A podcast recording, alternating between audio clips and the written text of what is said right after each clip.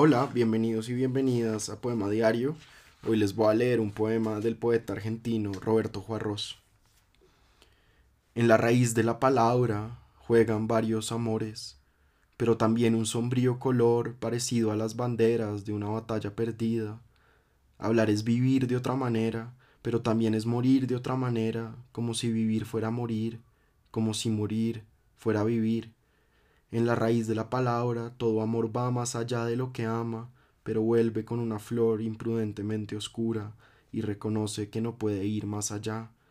Es por eso que después de la palabra, en su raíz se abre un espacio sin pasión ni sarcasmo, un espacio desde el cual puede crecer ya libremente la ausencia más humana que habita en el hombre.